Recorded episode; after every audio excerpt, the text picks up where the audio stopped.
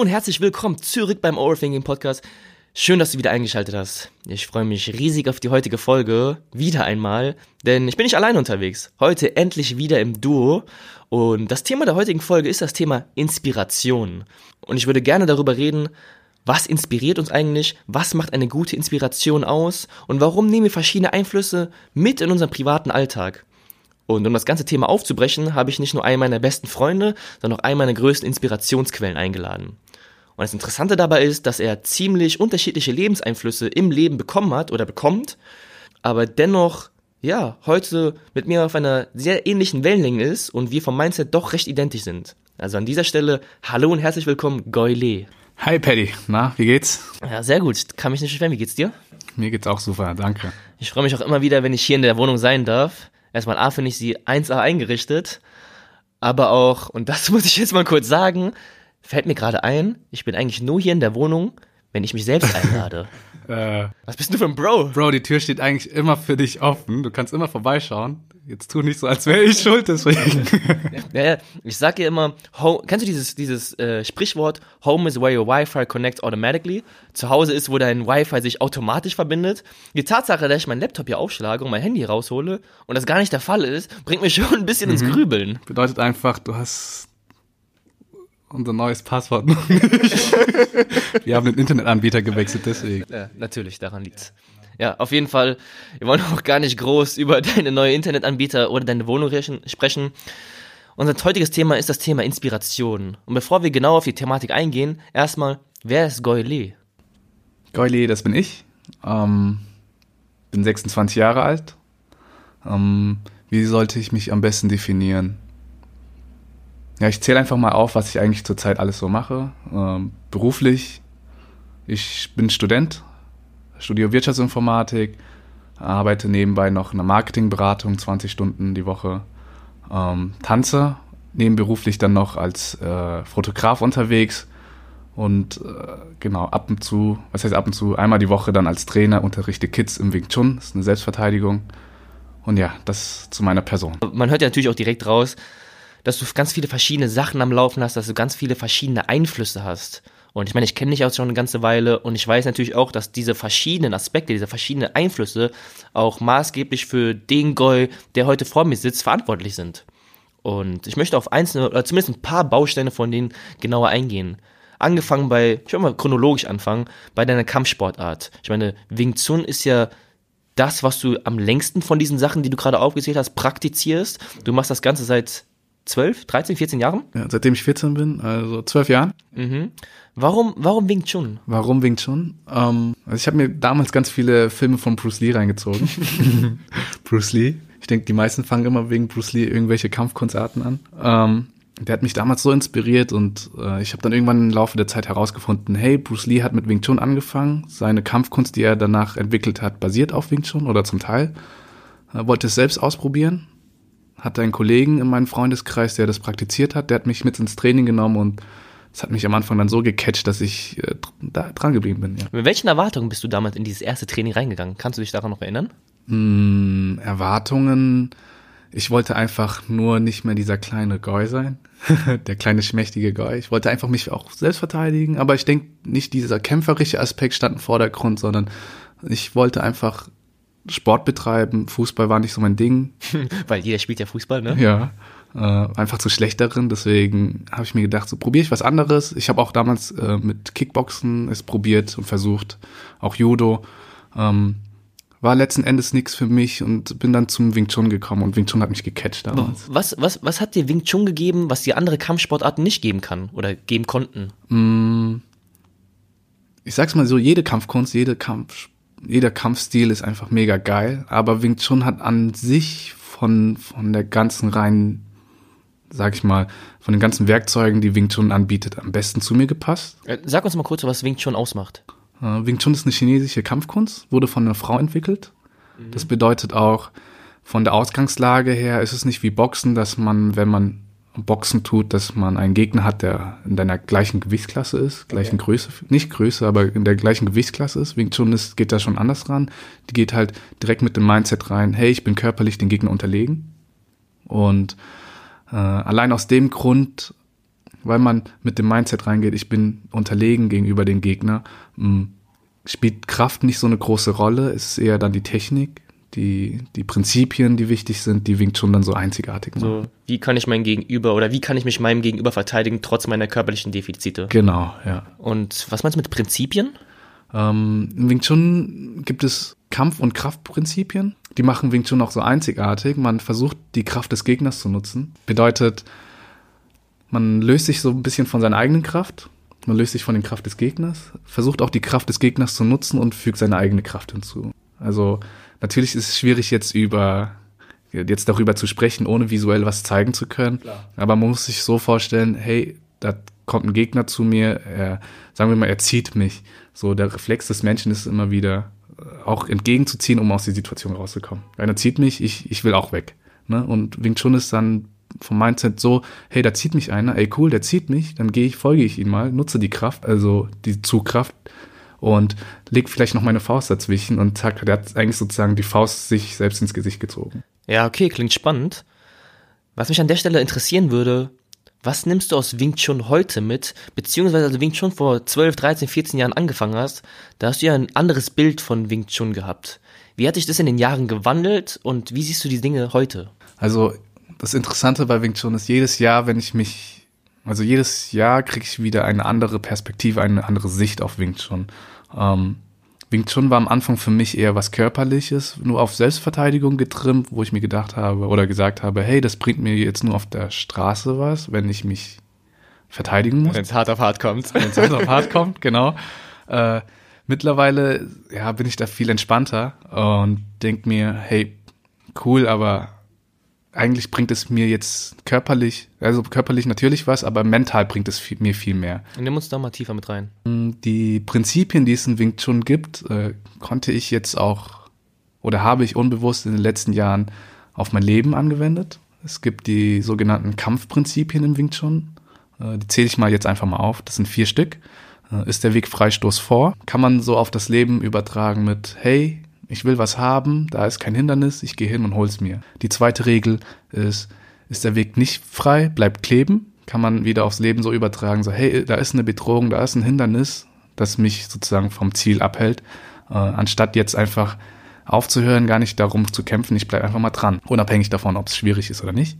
Äh, die dritte Regel ist, der Gegner zu stark, gebe nach, bedeutet dann auf das Leben übertragen, hey, die Bedrohung, der, dieser Hindernis ist einfach zu hart für mich in dieser Situation. Anstatt jetzt aufzugeben und nicht mehr dran zu bleiben, gebe ich einfach mal diesen, dieser Bedrohung, diesem Hindernis mal einfach Raum, werde aber nicht weggedrückt, sondern bleibe dran, aber noch in so einem gesunden Maßen, dass ich immer noch nicht als Verlierer aus dieser Situation rausgehe. So, dass nicht ungesund wird. Genau, nicht ungesund wird.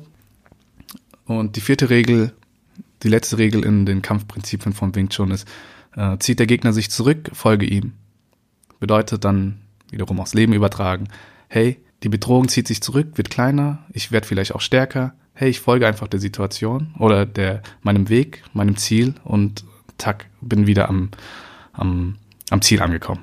Würdest du sagen, du, diese vier Prinzipien, die du gerade aufgezählt hast, die klingen ja schon wirklich interessant und spannend. Würdest du sagen, dass du sie so in deinen Alltag integriert hast? Ja. Also jetzt nicht bewusst, integriert, dass ich mich da hingesetzt habe und gesagt habe, hey, die wende ich jetzt aktiv auf mein Leben an. Ich denke so im Laufe der Zeit, weil ich es auch schon sehr lange praktiziere, hat es sich in meine DNA so eingebrannt, dass wenn ich was haben möchte oder haben will, uh, go straight for it, hol's mir. Und du selbst lehrst ja auch Wing Chun, ja. sprich, du bringst auch anderen Leuten bei, du unterrichtest ja auch. Genau, ja. Ich unterrichte zurzeit hauptsächlich Kinder. Okay. Ja, ab und zu Erwachsene, wenn ich für jemanden einspringen muss, aber ich finde mit Kindern zusammenzuarbeiten super interessant und deswegen mehr mit Kindern. Ja, ich finde es auch nämlich sehr, sehr interessant, weil zum einen bringst du den ja auch, und das Thema heute ist ja Inspiration, du inspirierst die Kinder nicht nur auf der Wing Chun-Weise, also dass du den, deren Prinzipien, die du mir gerade erklärt hast, den Leuten auch beibringst oder den Kindern auch beibringst, sondern du formst die auch fürs zukünftige Leben außerhalb von Wing Na Chun. klar, ja. Mm, genau, also man als Lehrer, egal was man denkt, jemanden teach, sei es Kinder, sei es Erwachsene, sei es Tiere, hat man ja immer so eine bestimmte Rolle, die man einnimmt, sozusagen die Vorbildfunktion. Die hat man, ob man will oder nicht. Und natürlich auch ein riesiges Maß an Verantwortung. Genau. Weil gerade bei Kindern denke ich mir, wie, alt- wie alt sind die? 8, 9, 10, 11, 12, die du da unterrichtest? Das ist ja auch noch ein Alter, wo man die wirklich maßgeblich formt und den Einfluss, den du auf diese Kinder überträgst, den werden sie eventuell ihr ganzes Leben mitbringen. Ja, also man unterschätzt es, denke ich, sehr oft, aber nicht jetzt nur, wenn man wirklich die Rolle als Lehrer nimmt oder als Trainer, als Sifu, als Sensei, dass man irgendwie anderen Leuten was mitgeben kann, sondern egal in, in jeder Situation am Alltag, jede Person, die du triffst und denen was sagst, hat eigentlich schon einen Impact. Das sollte man gar nicht so unterschätzen. Ja, mega. Also gut, dass du es ansprichst, denn es ist nicht nur, dass ich sage, ich bin der Instanz als Lehrer aktiv und gebe dir was mit, sondern auch im Alltag, wie wir mit Leuten umgehen, wie wir mit unseren Mitmenschen agieren, das hat ja auch einen maßgeblichen Einfluss auf andere Menschen. Ich hatte so ein Beispiel, was ich neulich gesehen habe, dass irgendjemand, ich weiß es gar nicht mehr, der Stadt oder sowas, einfach irgendeinem Bettler Geld gegeben hat. Und natürlich sehen das Leute, sehen das auch Kinder und es hat ja auch ein gewisses Empathiegefühl oder es hebt ein bisschen ein gewisses Empathiegefühl in diesen Kindern, in diesen Menschen. Und natürlich, wenn man in Anführungszeichen, mehr gute Menschen sieht, dann hat das auch einen Einfluss auf uns selbst. Auf jeden Fall, ja. Also jeder von uns ist ein Mikroinfluencer, das muss auch jedem mal bewusst sein. Hey Leute, ähm, man hat so viel Impact in seiner Umgebung, dass Ja, ich glaube, erstmal A, unterschätzt man wirklich, wie viel, wie viel Einfluss man wirklich auf die Menschen hat um sich herum. Aber auch, würdest du sagen, du hast eine moralische Verantwortung diesen Menschen gegenüber? mh, jetzt gegenüber Fremden, Mm, Sowohl als auch? dafür habe ich keine Antwort jetzt für Außenstehende, aber für zum Beispiel, wenn ich wirklich die Rolle als Lehrer bewusst annehme, natürlich ja. Okay. Was mich an dieser Stelle interessieren würde, wenn wir über Inspiration sprechen und du in dieser Position bist, dass du Kinder lehrst oder auch unsere Mitmenschen, vielleicht auch unterbewusst, was benötigt eine Inspiration für dich im Generellen, damit sie einen inspiriert? Oder welche Attribute müssen eine Inspiration mitbringen, dass man sie als, ja, ich sag mal, gut deklarieren kann? Ähm, also eine Inspiration kann ja auch ein Mensch sein. Äh, natürlich auch eine Tätigkeit, die man macht. Ähm, aber ich denke, man fängt die meisten Sachen eigentlich an, weil man jemanden sieht, der dich eigentlich inspiriert. Ja, wo du denkst so, hey, die Person ist super interessant. Äh, ich bewundere die Person. Vielleicht möchte ich auch die Person mal sein. Oder äh, in der Haut dieser Person irgendwann mal stecken. Teile von dieser Person Genau. Genau. Es muss ja nicht als kompletter Mensch sein, es kann ja Teileigenschaften sein. Ja. Ja, ich finde es super interessant, was du da ansprichst, denn ich glaube, ganz häufig ist es so, dass wir nicht unbedingt der Tätigkeit selbst folgen, sondern den Menschen, mit dem wir diese Tätigkeit in Verbindung bringen. Ich weiß jetzt nicht, ob es dein Kollege war oder dein Lehrer, aber irgendwas hat dich ja am Wing schon festgehalten. Und deswegen nochmal, um das nochmal den Bogen rüber zu bekommen, wie hält man Inspiration fest? Also meinst du, wie. Wie bleibst du dran? Also, du hast ja vor 12, 14 Jahren mit Wing Chun angefangen, Ja. aber du hättest ja auch nach zwei Wochen wieder aufhören können. Warum machst du immer noch Wing Chun? Warum ich noch so lange an Wing Chun hänge oder es immer noch praktiziere? Ich habe ja in.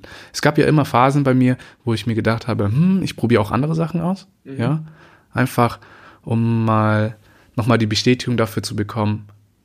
Nicht nur die, um die Bestätigung zu bekommen oder um für mich herauszufinden, so, hey, das ist wirklich das, was ich eigentlich brauche. Weil da gibt es so viele verschiedene Sachen da draußen auf der Welt. Und wenn man nicht alles probiert hat, weiß man ja gar nicht wirklich, ist es hundertprozentig deins, ja? Ja. Und ich habe ganz viele verschiedene Kampfsportarten, Kampfkunstarten praktiziert. Ich habe äh, geboxt, ich habe Bodenkampf gemacht, ich bin immer noch beim Bodenkampf, Grappling, ja. Äh, habe Kickboxen, Thai-Boxen habe ich probiert. Ähm, habe aber irgendwie gemerkt, letzten Endes, hey, Wing Chun ist immer noch das Ding so für mich. Aber hätte ich die anderen Sachen nicht probiert, hätte ich es nie herausgefunden. Okay, interessant, dass du das ansprichst, denn an der, Fra an der Stelle gerne mal fragen, weil du hast ja, wir gehen auch gleich noch auf andere Bausteine ein, aber du hast so viele verschiedene Inspirationsquellen inzwischen in deinem Leben, aber auch in deinen Alltag integriert.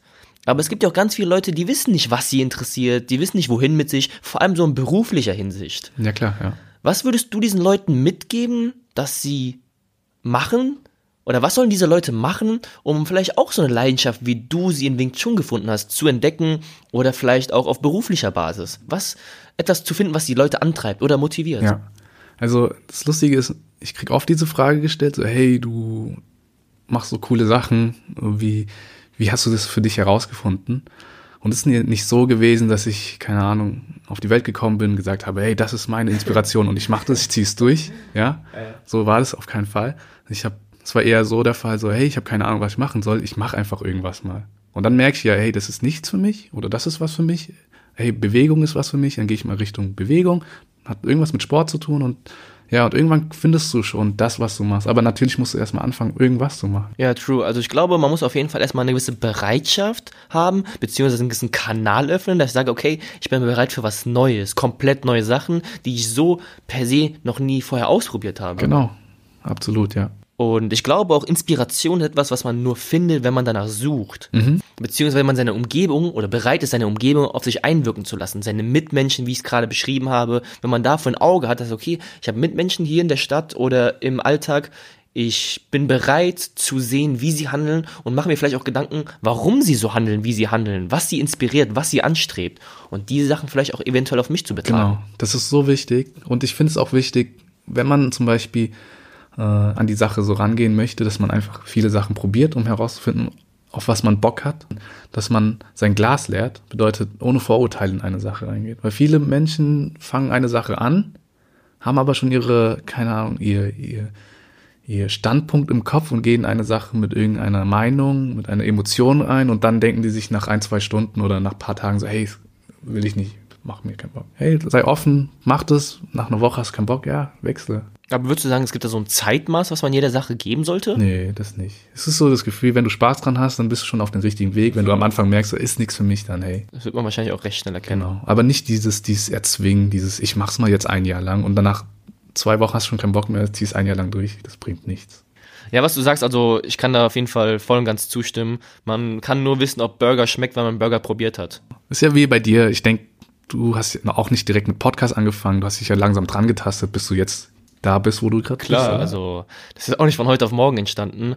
Und ich meine auch ein Grund, warum du sitzt oder warum du hier gerade sitzt, weil ich am Anfang angeschnitten habe, du bist ja auch eine sehr, sehr große Inspirationsquelle für mich und es ist auch einen sehr, sehr großen Wert auf die Dinge, die ich heute ausübe. Vielleicht jetzt nicht unbedingt Podcast per se, aber vor allem auf viele alltägliche Dinge. Klar, man wächst wahrscheinlich ein bisschen zusammen miteinander auf, man inspiriert sich gegenseitig, man hat verschiedene Einflüsse aufeinander. Mhm. Aber was ich immer sehr, sehr krass an uns oder sehr, sehr stark an uns schätze, sind auch nicht nur dieses Bro, geil, mach das weiter so, diesen Zuspruch, den wir uns gegenseitig geben, sondern auch die Kontras, die Sachen, die Unannehmlichkeiten, die man vielleicht gar nicht mal hören möchte, aber du sagst, ey Bro, ist ganz nett, was du machst, aber eigentlich ist das Schwachsinn. Mhm.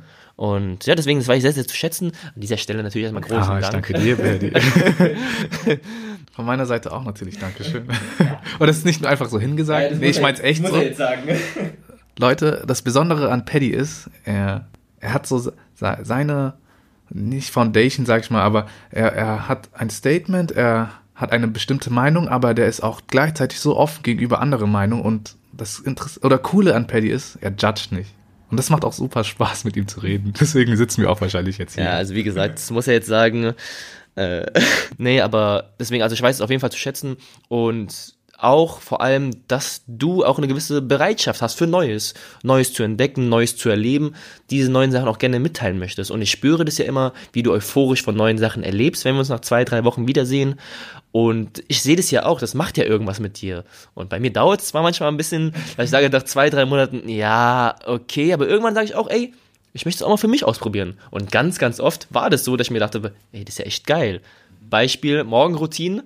Ähm, kalte Dusche. Ja? Ich weiß noch, als oh, mir damals, yes. ich weiß noch, als du mir damals gesagt hast, kalte Dusche, ey, das ist so ein geiles Gefühl. Und ich dachte nur, ey, hör auf, ich kann mir doch nicht kalt eine Dusche morgens geben. Also wirklich geht gar nicht. Und ich bin ja, ich bin ja kein Warmduscher, ich bin Heißduscher, also wirklich heiß, Haut verbrennen, so nach dem Motto, ne? Und dann morgens in die kalte Dusche springen, boah, weißt du, was eine Überzeugung das war? Aber ich mache das jetzt seit zwei Wochen plus minus. Und geil, oder? Es ist so ein geiles Gefühl. Also ich würde lügen. Ich glaube, da muss ich auch mal kurz. Also die kalte Dusche an sich ist so, ja. Also Genuss ist es jetzt nicht unbedingt. Allerdings das Gefühl, was du nach der kalten Dusche hast, Wahnsinn. Du bist so eu euphorisiert, aufgeladen. Lebendig. Es ist wirklich so, also wenn der Tag morgen schon gut anfängt, das nimmst du so mit in den Rest des Tages. Kann ich unterschreiben. Ja, deswegen, äh, ja, auch deine Morgenroutine, auch an sich, also ich finde die sehr, sehr bemerkenswert und da habe ich mir auch wieder nicht nur kalt duschen abgeguckt, aber auch so die eine oder andere Sache. Erzähl mal von deiner Morgenroutine. Meine Morgenroutine. Ja, ich habe ein paar Sachen mir aufgeschrieben, die ich täglich mache. Ähm, das ist zum einen kalt duschen, was du eben angesprochen hast. Ja, zu kalt duschen, ich genieße es immer noch nicht. So. Aber wenigstens bist du ehrlich. Ja, man genießt es nicht, aber dieses Gefühl dann nach dem Duschen oder während dem Duschen, das ist gar nicht so kalt, wie man eigentlich denkt. Das ist eher so, der Kopf, der denkt sich immer so, boah, das ist jetzt richtig hart und schlimm, wenn man jetzt in die kalte Dusche reinspringt. Naja, ich muss zugeben, also gerade am ersten Tag, die ersten zwei Tage, als ich in die Dusche gesprungen bin, ey, Ja, der Körper muss sich auch dran gewöhnen. aber kennst du das, du duschst? ja, ja. geatmet. Aber das ist ja dieser geile Moment, wo man anfängt so zu hyperventilieren und dann Ja, versucht ja, man so- so die Kontrolle wieder zurückzubekommen. Ja, geil ist jetzt der Ja, falsche aber- Ausdruck, aber, aber inzwischen ist es so wirklich, man kann ganz entspannt unter der Dusche atmen. Ja. Es ist kein, ich würde es nicht als Genuss beschreiben, aber man nimmt das Ganze einfach besser wahr. Man nimmt es anders wahr und bewusster. Definitiv. Definitiv. Genau. Also kalt duschen gehört zu meiner Morgenroutine. Meditieren tue ich äh, täglich. Mm, lesen. Das machst du auch, Paddy? Ja, ja, sowohl Meditation als auch Lesen, jetzt unabhängig von dir. Ähm, aber erzähl weiter. Ja, und das letzte ist äh, so ein lockeres Workout. Ich habe das alles nicht jetzt zeitlich irgendwie definiert, wie lange ich das mache. Wann, wann stehst du denn morgens auf? Mm, nicht so früh wie du. Was heißt nicht so früh wie ich? Äh, du stehst ja so um 5 Uhr auf, ne? Um 5 Uhr, ja. Ja, habe ich letztens probiert mit meiner Freundin zusammen. Und? Mm, Hat geklappt, aber wir haben uns die dann wieder hingelegt, weil wir uns gedacht haben, so gesagt haben, hey, warte mal, ähm, wir sind jetzt wach, was sollen wir jetzt machen? War doch zu früh, es war noch dunkel draußen, haben wir gesagt, so, nee, das geben wir uns jetzt nicht, legen wir uns nochmal hin. Ja, aber wir haben es geschafft, wir sind um 5 Uhr aufgestanden und dann wieder einge nicht eingepennt, sondern Nee, nee, bewusst wieder schlafen gegangen. schon beim Namen. Bewusst, ah, bewusst geschlafen, so Genau, das also zurück zum Thema, ähm, ich stehe im Schnitt so um sieben plus minus. Okay. Und dann kriegst du deine Morgenroutine dadurch. Ja, weil es ja nicht zeitlich definiert ist. Okay. Manchmal kann ich mir sagen, so, hey, ich meditiere fünf Minuten, manchmal zehn, manchmal eine halbe Stunde. Aber natürlich, ich mache das komplett durch. Also es gibt keinen Tag, wo ich mir sage, so, mache ich nicht. Äh, Dafür wenig, aber Hauptsache ich habe es gemacht. Okay. Mm, Ja, und wie gesagt, also auch für mich die eine oder andere Morgenroutine oder den einen oder anderen Einfluss hast du auf meine Morgenroutine gegeben. Vor allem kalt duschen, was ich seit neuestem ausprobiere, auf dem Boden schlafen. Oh ja. Du hast mir damals gesagt, dass du es eine Weile gemacht hast. Eher vielleicht, ja, den Umständen entsprechend war das bei dir nötig vielleicht. Genau, ja. Allerdings, und ich habe so ein paar Leuten davon erzählt, dass ich auf dem Boden schlafe. Also auf dem Boden schlafen heißt eine dünne Decke darunter bei mir. Manche, es gibt ja noch Futon, Tatami-Matten oder nur mit Matratze drunter. Ah, das ist ja, das, das, So, Pussys. ist ja alles soft. Aber nee, dünne Decke drunter und auf dem Boden schlafen. Und ich habe auch keinen PVC-Boden. Also ich habe wirklich einen Boden, der gar nicht nachgibt, Holzboden. Die erste Nacht absoluter Horror. Und auch jedem, den ich erzähle, dass ich auf dem Boden schlafe, der denkt, ich bin wirklich, ich bin reif für die Anstalt. Also ich habe noch keinen gehört, der sagt, ey, ja, Mann, Bro, das ist es. Ich sag mal so, also ähnlich wie du es vorhin gesagt hast, wenn man so ein bisschen im Internet recherchiert über Bodenschlafen oder auf dem Bodenschlafen, Vor- und Nachteile, da hast du die, ja, die Wissenschaft, sage ich jetzt mal, ein bisschen so zwiegespalten. Vorteile, Nachteile, mh, okay. Man muss es selbst ausprobieren. Und es war so mein, mein Antrieb, okay, der eine sagt so, der andere sagt so, ich probiere es jetzt selbst aus. Ich muss ja für mich selbst herausfinden. Ich sag mal so, nach dem, wie gesagt, der erste Tag war absolut Horror und ich habe auch gelesen in Foren, dass es ja bei vielen Leuten länger dauert, drei, vier, fünf Tage, vielleicht sogar eine Woche, bis sie sich wirklich daran äh, gewöhnen. Bei mir hat es nach einem Tag eigentlich recht entspannt funktioniert und die letzten Tage, ich muss sagen, die waren recht angenehm. Und schläfst du ruhiger? Mm, ruhiger, ja, ich habe ja an sich einen sehr, sehr un, unruhigen Schlaf. Ja. Ich würde jetzt nicht sagen, dass es sich exzessiv verbessert hat. Also ich, ich sehe da jetzt keinen signifikanten Unterschied. Ich glaube, man, gewiss, man schafft sich wieder so ein gewisses Bewusstsein, Ja. dass man eigentlich, ich meine, wir sind ja evolutionsbedingt eigentlich immer auf dem, haben wir immer auf dem Boden geschlafen. Oder ein bequemes Bett ist ja, sag ich mal, in großen Teilen der Welt auch nicht selbstverständlich. Ja. Und ich glaube, dafür generiert man immer wieder so ein gewisses Bewusstsein. Es ist erstmal super platzsparend, Mhm. Du brauchst keine Matratze? ist echt so. Man ist super flexibel, man kann schlafen, wo man will. Wirklich bequem oder komfortabel ist es, es ist okay. ist eine andere Art von Bequemlichkeit. Ja, ich. genau. Ja. Also ist eine andere Art. Ich sag mal so, so ein, ich würde jetzt auch nicht sagen, so ein Boxspringbett oder sowas, aber allein, dass du morgens aufstehen musst und du musst dich ja im wahrsten Sinne des Wortes wirklich mit einer, mit einer Liegestütze oder mit so einem Burpee aufrecht setzen, ja, ist, ja. Das ist schon, also so in den Tag zu starten, ist schon was anderes. Also an der Stelle, auf dem Boden schlafen ist jetzt nicht unbedingt eine Empfehlung, aber wer es mal gerne ausprobieren möchte, gerne Bescheid geben. Und Feedback geben. Würde mich sehr interessieren. Gut, wir haben jetzt Wing Chun, wir haben Morgenroutine, Fotografie. Fotografie. Dein letztes Projekt, dein neuestes Projekt. Du bist nebenberuflicher Fotograf. Genau, ja. Erzähl uns mal, wie kamst du zur Fotografie? Ähm, Fotografie ist noch nicht so lange in meinem Portfolio. Was heißt nicht so lange? Das, äh, ich denke, so ein bisschen mehr als ein Jahr, also maximal eineinhalb Jahre. Ach, dafür, dass du damit Geld verdienst, ist das schon nicht so lange. Yes. Ähm, und auch da, ich habe mich nicht dahingesetzt und gesagt, so, hey, ich mache jetzt Fotografie, weil es mich inspiriert. Nee, das hat sich so langsam eingeschlichen. Ich habe einen guten Kollegen, äh, der Brian. Liebe Grüße an Brian an der Stelle. äh, äh, er ist Filmemacher und hatte immer seine Kamera damals dabei gehabt. Die lag immer auf dem Tisch, immer wenn wir zusammen gechillt haben. Und äh, ja, ich habe die Kamera in die Hand genommen, habe ein paar Fotos äh, gemacht, habe ihn dann auch gefragt, so hey, wie das alles funktioniert. Der hat mir die Einstellung gezeigt und ich, ich hatte eine Kamera im Schrank selber stehen, äh, ich hatte selber eine Kamera im Schrank stehen und habe die dann ausgepackt und gesagt, so hey, ich nehme die jetzt immer mit, wenn ich mit dir unterwegs bin, Brian, und dann zeigst du mir ein paar Sachen. Ja, so kam es dann nach und nach. Dann habe ich die Kamera auch mal auf Events mitgenommen, auf Tanzevents, habe Fotos gemacht, den Veranstalter die Fotos zur Verfügung gestellt und die fanden die Fotos halt geil, haben dann im nächsten Event dann gefragt, so hey, äh, Goy, kann man dich buchen? Und dann kamen auch äh, Anfragen von Freunden, so hey, kann man dich buchen für Bewerbungsfotos, Porträt, sowas in der Richtung. Und ja, dann wurde es so so ganz langsam dann zum Nebenberuf, sag ich mal. Ja, krass, also hat eigentlich auch erst damit angefangen, dass du die Bereitschaft wieder in dir geweckt hast, was Neues auszuprobieren. Okay, du hast eine Kamera im Schrank stehen, aber trotzdem, dass ich sage, ey, ich möchte mich jetzt mal wirklich damit beschäftigen, wie funktioniert so ein Gerät überhaupt, wie mache ich gute Fotos und so weiter und so fort. Genau. Also es war ein bisschen Zufall, ich hatte Spaß dran. Der Gedanke mit Geld verdienen war gar nicht da gewesen. Es war einfach nur, ich hatte einfach Bock drauf gehabt. Ja, also aus jetzt ist so aus einem Hobby, ist jetzt eine Nebentätigkeit geworden. Genau, ja. Was würdest du denn sagen, macht einen guten Fotografen aus? Mm, einen guten Fotografen.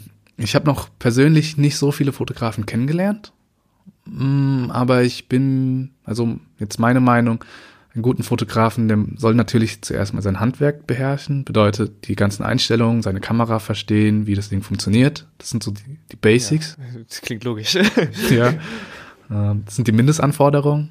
Mm, an zweiter Stelle würde ich sagen, so dass er auch ein Auge dafür hat, beziehungsweise mit Bildkompositionen spielen kann. Es gibt bestimmte Regeln in der Fotografie, äh, die man ein, na, muss man nicht einhalten, aber die helfen dir dabei, eigentlich ästhetisch schöne Bilder zu machen. Sorry, dass ich eingrätsche. Würdest du Fotografie als Kunst bezeichnen?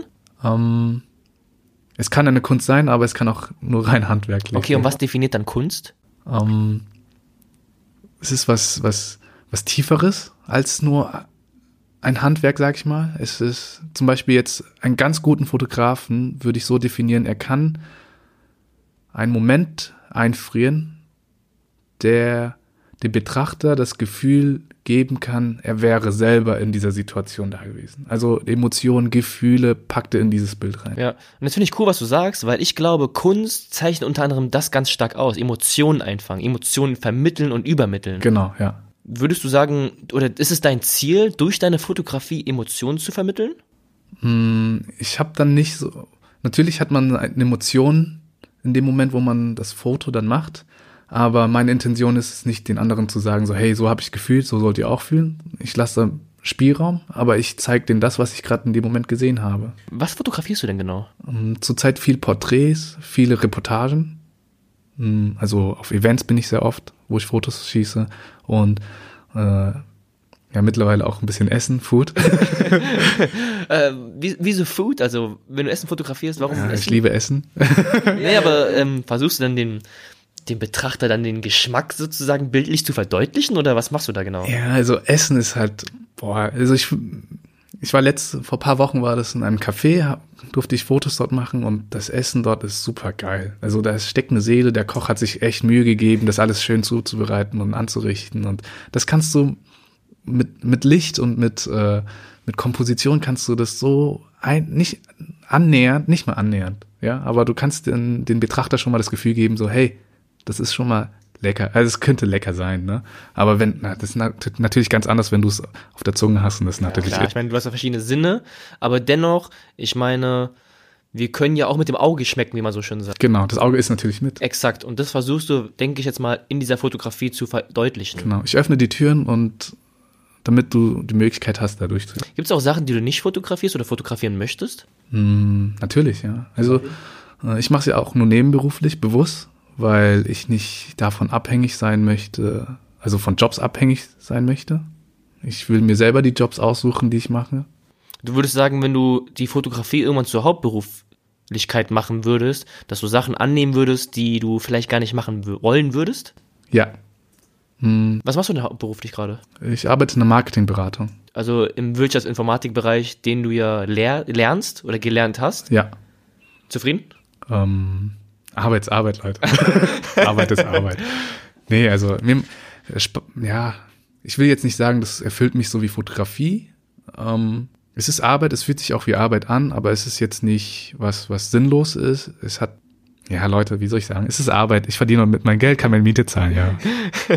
ähm, dann, aber es wäre schon erstrebenswert, dann die Fotografie zum Hauptberuf zu machen. Und idealerweise bist du natürlich so gut oder hast dir einen so guten Namen geschaffen, dass du sagst, okay, ich brauche auch gar nicht jeden x-beliebigen Auftrag anzunehmen, sondern nur die Sachen, die ich auch wirklich fotografieren möchte. Natürlich, ja. Das ist mein Wunsch. Ähm, vielleicht in der Zukunft, dass ich mich so etabliert habe, dass ich mir äh, selber die Aufträge aussuchen kann und natürlich davon leben kann. Das ist, denke ich, das Ziel von vielen Menschen, von, mit seiner Leidenschaft Geld zu verdienen und davon leben zu können. Oder sagst du Wirtschaftsinformatik oder das ganze Computerzeug, das ist noch geiler als die Fotografie und ich möchte das zu meinem Hauptberuf machen?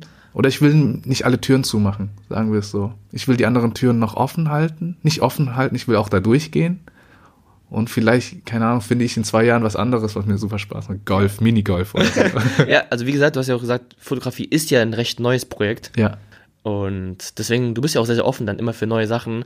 Wie gesagt, vielleicht bist du in den nächsten zwei, drei Jahren, was hast du gesagt, Golfer? Golf, Astronaut, Raketenwissenschaftler, wer weiß, ne? Nee, ja, das finde ich, nee, finde ich sehr, sehr spannend. Und ich muss ja zugeben, also ich bin jetzt nicht so tief in der Materie drin in Bezug auf Fotografie, Videos oder auch Kunst an sich, also so Gemäldekunst, so das klassische. Ich bin ja manchmal so ein Kulturbanause, ne? Und da denke ich mir dann immer ganz häufig, gerade so bei Gemälden, das ist ein Typ, der hat irgendeinen Farbklecks an die Wand gedonnert und der verdient irgendwie sechsstellig damit. Und ich weiß nicht so, das ist auch ganz oft, ich glaube, wir überinterpretieren, ich meine, herzlich willkommen zum Oral Thinking Podcast. Aber wir überinterpretieren immer so Sachen da hinein, denke ich mir. Das wollte der Künstler doch gar nicht damit wirklich ausdrücken, oder? Ähm, Bro, du hast ja total recht. äh, man kann da richtig viel rein interpretieren. Also von meiner Perspektive, manchmal mache ich Fotos, die sind jetzt nicht so, von meiner Seite aus finde ich jetzt nicht so krass. Aber dann kommen Leute zu mir und sagen so, boah, das ist krass. Boah, die Objekte hast du so hingestellt, die Symmetrie passt voll. Und ich denke mir so, ja, das war eigentlich gar nicht so bewusst, ne? ähm, ja, yeah, Overthinking. ja, und es gibt auch so ein Richt, also Quentin Tarantino, so ein ganz berühmter ähm, Produzent, Regisseur. Yes. Der hat auch einmal gesagt, also der ist ja auch damit bekannt, dass er, sag ich mal, so ein paar, ja, so Plot-Twist oder so tiefgründige Sachen in seine Filme einbaut. Und ich habe mal gehört, dass er gesagt hat, ey, selbst ich, ich film das irgendwie und die Leute interpretieren da Sachen rein, die ich gar nicht geplant habe. Oder denke ich mir auch, was ich in der Schule so in, im Deutschkurs alles in Gedichtinterpretation da reingeschrieben habe, ey, so rückblickend eigentlich der allergrößte Scheiß. Ja. Es gibt auch, denke ich, auch ein Sprichwort, das sagt, wer Kunst also, wenn man Kunst verstehen würde, dann wäre es keine Kunst. Also ihr hört, bitte keiner den Overthinking Podcast verstehen. genau, das ist Kunst, ja. genau. Okay, ähm, ja, wir kommen so langsam zum Abschluss. Doch bevor wir das Ganze beenden, würde ich dir ganz gerne nochmal drei Fragen stellen. Drei persönliche Fragen. Und zwar an erster Stelle, bei dem, was du jetzt alles erlebt hast, du hast ein paar Sachen erwähnt, Wing Chun, Fotografie, aber was ist so das, was dich am meisten geprägt hat? Das Erlebnis, was dich am meisten geprägt hat? Oder vielleicht auch ein Satz, der dich am meisten geprägt hat, den du noch heute mit dir trägst? Ich würde sagen, meine Umgebung bedeutet meine Familie, meine Freunde, meine Freundin, mm, die prägen mich, die inspirieren mich auch. Also jedes Mal, auch wenn ich jetzt hier sitze und mit dir rede, das löst was in mir aus. Und heute Nacht schlafe ich darüber und denke mir so, wow, ja, morgen fange ich auch einen Podcast äh, an. das, Ne? das, das, das muss er jetzt sowieso sagen. Ne? Ja, aber du verstehst, was ich meine. Die Ich Umgebung. verstehe, was ja. du Nee, aber ich sehe das ja auch ähnlich. Also wie gesagt, ich habe schon ein paar Mal erwähnt, dass ich auch sehr, sehr schätze die Freundschaft mit dir, aber auch die einzelnen Inspirationen, die man sich gegenseitig gibt. Homo. Ich weiß nicht, ob, ich weiß nicht, ob du das, das muss ich glaube ich rausschneiden. Ich bin, wir sind doch ein sehr, sehr liberaler Podcast. Cool. Was für Da kriegst du richtig Probleme. Okay. Okay. Äh, okay, wieder zusammenreißen, Leute. Das ist die zensierte Version, ne? Die unzensierte Version. Die, ja, ja. Version, ja, ja, okay. Ja, die kommt, ir- wird irgendwo veröffentlicht. Im Darknet. Boah, scheiße, ey. Okay, ich muss das so tun, als wäre alles cool gewesen. Also. Ähm, die nächste Frage, die ich gerne stellen würde, ist, wenn du finanziell unabhängig wärst, was würdest du machen und wieso? Du hattest schon Fotografie jetzt beschrieben, dass das eine Leidenschaft ist, die du auch gerne hauptberuflich machen würdest. Aber wenn ich jetzt irgendwie ein Geld oder einen Sack voll Geld geben würde, sag mir eine Summe X, du hast sie. Was würdest du machen? Mm, Was würde ich machen? Ich denke von den Tätigkeiten, die ich jetzt alle gerade mache, ich würde das weiter so ausüben. Mm, Nur mit einer besseren Kamera, die ich mir dann auch leisten kann dann. Äh, aber ja, ich würde, denke ich, ein bisschen mehr, was heißt bisschen? Ich würde reisen, ich würde viel mehr auswärts essen gehen. Ja, wieso? Ich finde, zu Hause kochen hat doch auch seinen Charme. Ja klar, ist schon geil, aber auch mal so, keine Ahnung, bei Maredo sich so ein Steak reinpfeifen, ist auch nicht schlecht. Ja, okay. Oder wenigstens die Möglichkeit haben, einfach flexibler zu leben, mobiler zu leben. Ja, okay, interessant. Das würde ich, denke ich, äh, dann in mein Leben mehr integrieren, wenn ich ein bisschen mehr Kohle auf dem- meinem Konto hätte. Klar, verstehe. Aber das kommt ja noch, Leute, das funktioniert. Okay, und zu guter Letzt, bei all dem, was du jetzt erzählt hast, spannende Persönlichkeit, wie ich persönlich finde, was ist für dich Erfolg? Oder wann würdest du dich selbst als erfolgreich bezeichnen? Erfolg. Ähm, wie definiert man Erfolg? Nein, wie definierst du Erfolg? Ja, genau. Wie definiere ich Erfolg? ähm, es ist nichts Materielles, in meinen Augen. Es ist eher zum einen ein Gefühlszustand von eine Mischung aus glücklich sein, aber auch, ja, komm, sagen wir dankbar. Ja, du bist dankbar für alles, was um dich ergibt, sei es gut, sei es schlecht. Und dieses Gefühl von, hey, ich habe das angenommen, wie es ist, und alles, was reinkommt, ist einfach nur für mich ein Mehrwert. Du, du, hast gar keine, sagen wir mal, Erwartungen so am Leben. Oder nicht, nicht Erwartungen, aber du, du, du bist schon mal dankbar für das, was du hast. Und alles, was du empfindest, was du mitnehmen kannst in diesem Leben, ist einfach für mich nochmal so ein mega Push Okay, verstehe. was mich vollkommen macht vom Gefühl her. Wenn ich es mit einem Wort beschreiben würde, dann ist es, denke ich, Vollkommenheit. Äh, gehen wir genau darauf ein? Bestimmt kennst du das Gefühl, du hast dir ein Ziel gesetzt, sagen wir mal, weißt noch, wo wir auf die Zugspitze geklettert sind? Ja, Wahnsinnserlebnis. Genau. Äh, davor habe ich mir ja mal meinen Fuß gebrochen und meine, ich lag ja drei Monate flach und habe mir gesagt, hey, wenn ich wieder normal laufen kann, besteige ich die Zugspitze und auf dem Gipfel, also wenn ich dort angekommen bin, dann kann, dann kann ich alles erreichen. War, war, war mein Ziel.